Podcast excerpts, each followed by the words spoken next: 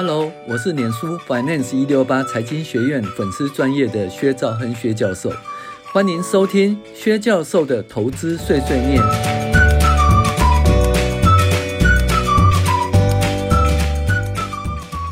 各位网友，大家好，我是薛兆亨薛教授，今天跟大家分享二零二二年最后一周，也就是五十二周的美股回顾与重要经济指标分析。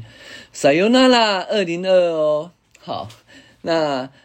首先呢，今年的三大指数收黑，那道琼最优，纳指最差。那道琼指数周五收黑哦，超过七十点，年跌幅达八点八 percent。二零二二年表现来优于其他的主要指数。那标普周五走低零点二五 percent，年跌幅十九点四哦，没有跌到百分之二十了哈。那纳斯达克指数下滑零点一，然后季跌百分之一，年跌百分之三十三点一哦，连续四个季度下滑，是网络泡沫以来哦最最差的一次哈。那今年基本上我我讲的是二零二二年了哈。是因为那个通膨导致 FED 的猛烈升息，影响十年期公债殖利率上涨。二零二二年开始，由于俄国入侵乌克兰以及高通膨，导致 FED 调升利息，由零点零二五调到十一月的三点七五到四个 percent。这个呃，十二月以后呢，已经到了四到四点二五个 percent 啊。由于是无风险利率调升，导致无风险本益比下跌，股价因而下跌哈。所以来看它影响多大。今年一月跌到六月，哈，而六月涨到八月，然后八月跌到十月，然后再涨到十一月，哈，那十二月又开始有一点就盘整，哈。那基本上是由年初的一点五个 percent，哈，十年期公债殖利率呢涨到六六月份的三点五个 percent，那这个时候呢，就股市就大幅下跌哦，那。也就是说，从年初的四八一八点六二跌到三六三六点八七了哈。好，然后呢，六月份呢又跌到八月份的二点五一了，然后股价从三六三六点八七又涨到四三二五点二三了。这涨幅哈，前面的跌幅是二十四点五二，那六月份涨到八月份的涨幅是十八点九二，然后呢，在呃，八月份的二点五一，再涨到十月份的四点三三，是这是目前的那个最高点哈。然后呢，股价就从四三二五点二八哈，这个跌到三四九一点五八，这是今年的最低点，也就是说十九点二七。然后呢，那四点三三哦，又跌到三点四几哈，那。那股价从三四九一点五八涨到四一零零点五一，涨幅十七点四三哈，可见十年期公债殖利率跟股股市的关系哦。那上周十年期公债殖利率由前一周的三点七五一涨到三点八七九，涨幅三点四一。可是呢，整个股市呢，呃，并没有说跌三点四一，是盘整哈。那整个整个年度十年期公债殖利率涨幅为一五六点五五哦，相当高，所以股市下跌就是了。那最后一周呢，股市不跌反而盘整，其中十年期公债殖利率正在摸索哈自己未来的走势，因为核心 C PCE 的物价指数已经到了四点七了，距离联邦基金利率的四点二五到四点五很近了哦。那到了下个月以后，可能就会到了四点五以下，甚至往四以下迈进哈。那意思就是说，FED 已经成功的将实质利率由负利率拉到正利率。因为什么你知道吗？因为如果 PCE 呢，如果是四点五以下的话，那到四，那 FED 已经升到四点二五到四点五，所以基本上已经是高于那核心的通膨了，那就是变成有正利率了。那 FED 可以小幅升息或者停止升息了。那既然 FED 已经有小幅升息或者停止升息的空间，那么十年期公债殖率到底要维持在三点五百分之三点五上下，还是要回到百分之四以上？那就由市场的摸索。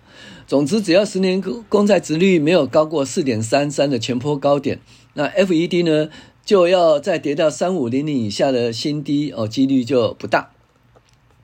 那基本上呢，就是 FED 的影响已经渐渐呃趋弱，主要是景气是否硬着陆还是软着陆影响股市。那目前主要软着陆与硬着陆的呃经济学家哦，基本上就各半哦支持了。那其中由于疫后经济板块的移动，由三 C 及电商等高科技产业转移到餐饮、旅游、休闲等服务业。那高科技及金融业裁员的人数迅速由服务业吸收。那如果持续下去呢？这样应该是软着陆了。但是呢，由于服务业哈持续用高薪挖角高科技及金融业换出来人才，使得服务业的薪资成长率也降不下来。那对对通膨的控制产生负面的影响。如果持续薪资年增率都无法下滑的话，核心通膨无法控制，则联准会会第二波的扎刀砍下，那硬着陆就变成可能了。二零二三年就是充满了不确定性，但是仅止于上半年啊，下半年应该是前景会更明朗。由于股市领先景气一到二季，所以股市底部提早入场，想要要享有甜美的出生段。但是如果你也可能太早入场了，摸底不成，又持续探底哦，那这如何操作哦？那由投资人自行决定。毕竟高报酬后面哦藏的是高风险哦。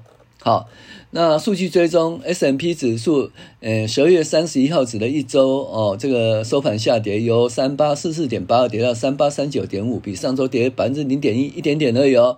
今年整年度跌幅十九点四四，本波由于三四九一点五八起涨到四一零零点五一，共涨了十七点四三。那基本上是因为 CPI 及 PCE 物价指数下跌，市场认为通膨已经可以控制，FED 的升息力道将减缓。上周十年期的公债殖率由前一周的三点七五一涨到三点八七九，涨幅三点四一。那整年度涨幅是一五六点五五了，可是股市就下跌，呃，没有大幅下跌，反而盘整。其中十年期公债殖率正在摸索自己未来的趋势，因为核心 CPI 指数已经跌到四点七，距离联邦基金利率的四点二五到四点五很近了。下个月以后可能就跌到四点五下，甚至往四迈进。意思就是说，FED 已经成功的将实质利率由负利率拉到正利率了。那 FED 可以考虑小幅升息或者停止升息。那既然 FED 有小幅升息或停止升息的空间，那么十年期公债殖率到底要维持三点五的上下，还是要回到四以上？那目前呢，它到了三点八的位置，但回到四以上呢，股价其实要上涨是很难的哈。那这这由市场的摸索。总之，只要十年期公债殖利率呢没有高于四点三三的全波高点，那 S&P 五百就再创波段那个三呃。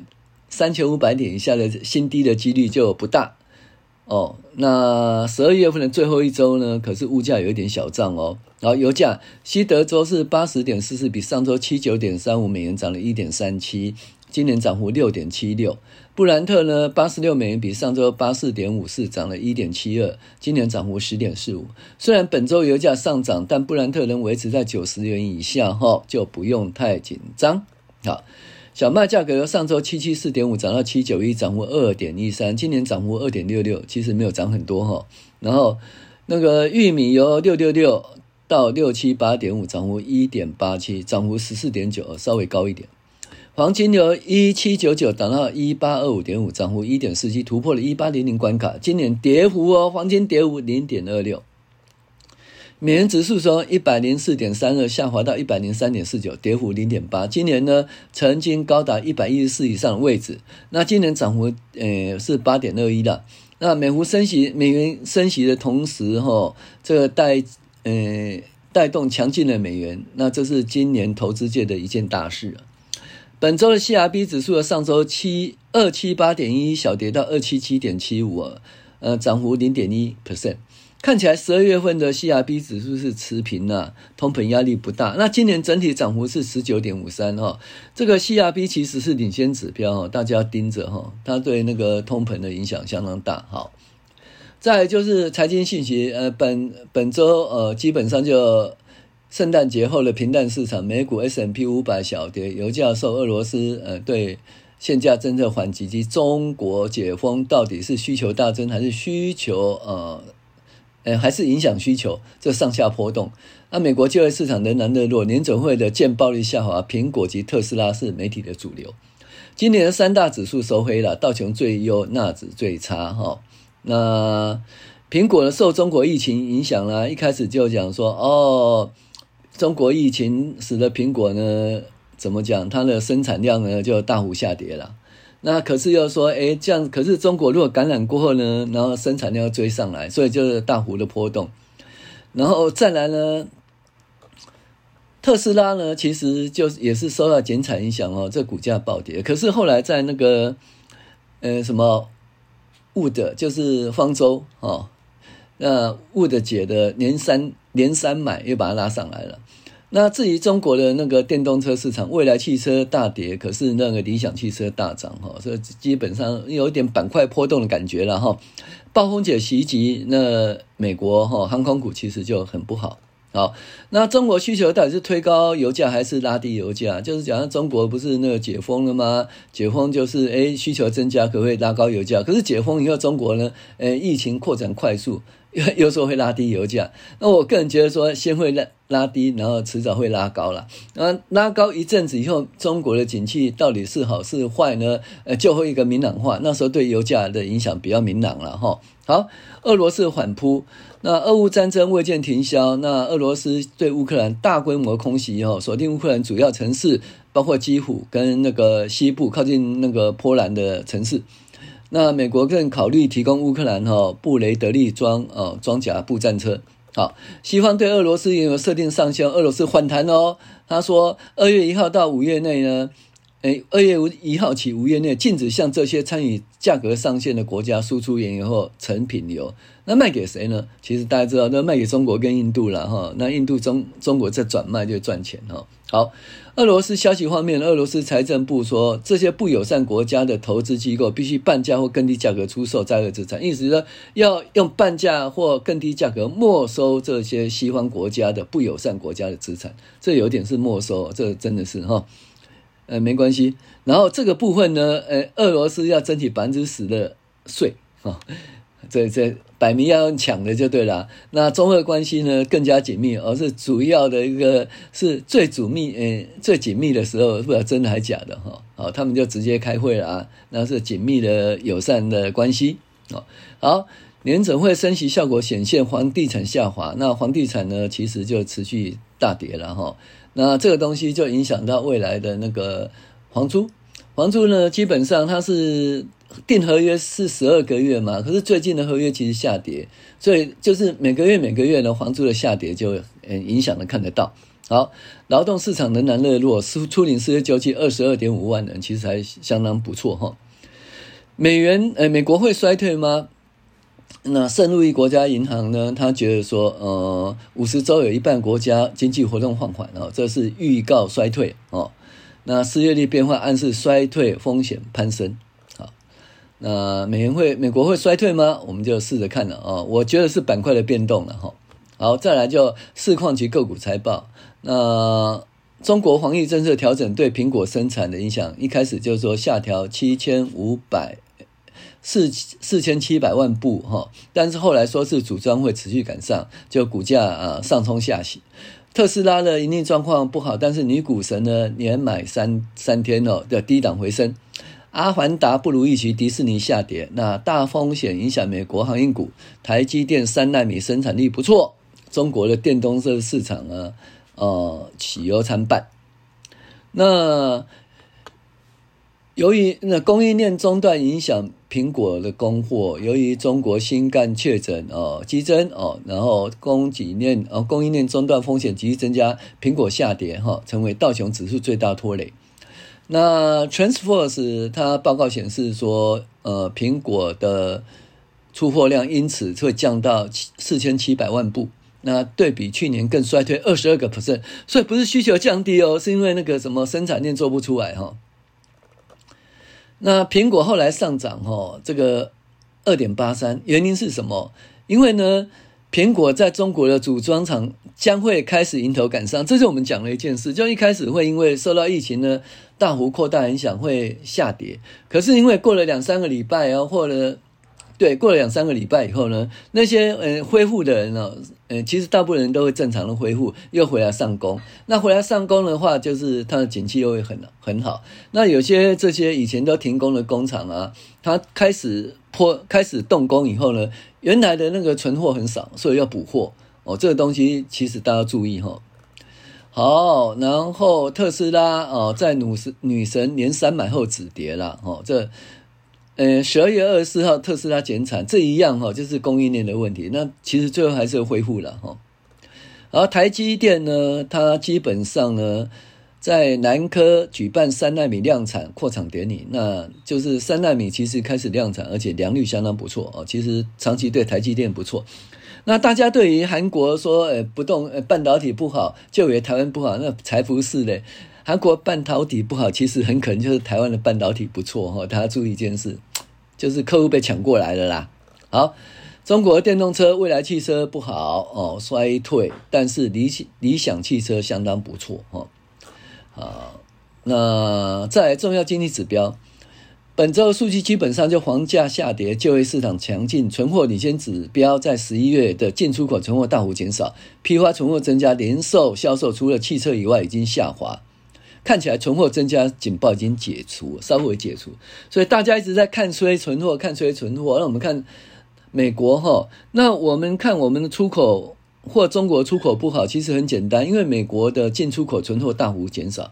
那进出口存货大幅减少，就是我们的销到美国的的量减少啊，出口量减少，所以它存货会减少。好，但是批发这边还增加，可是零售业的存货除了汽车业以外，其实已经下滑，所以美国的存货看起来已经趋缓哈，趋缓哈，就不要一直在讲啊，美国存货怎样，美国存货怎样，我们看美国公布的数字哈。好，美国上周出领失业救济二十二点五万哦，那其实还是相当低了。成屋成屋销售呢，月暴率负了百分之四了。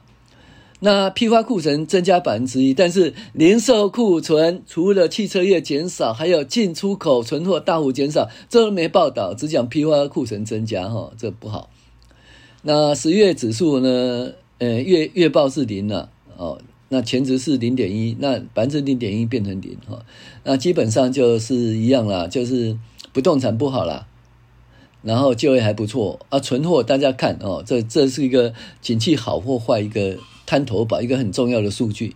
好，以上是本周的呃美股一周回顾及重要经济指标分析，我是薛兆亨薛教授，来。跟大家祝福新的一年新年快乐，二零三二零二三年大家见喽！大家要把我的 Podcast 介绍给好朋友好不好？让订户能够持续增加。我们 Podcast 已经超过十万次的新的点阅哦，加油加油！那次一年呢，我们看能不能突破嗯五十万次，希望了哈，希望请大家多多帮忙。好，我是薛兆亨薛教授，谢谢您的收听。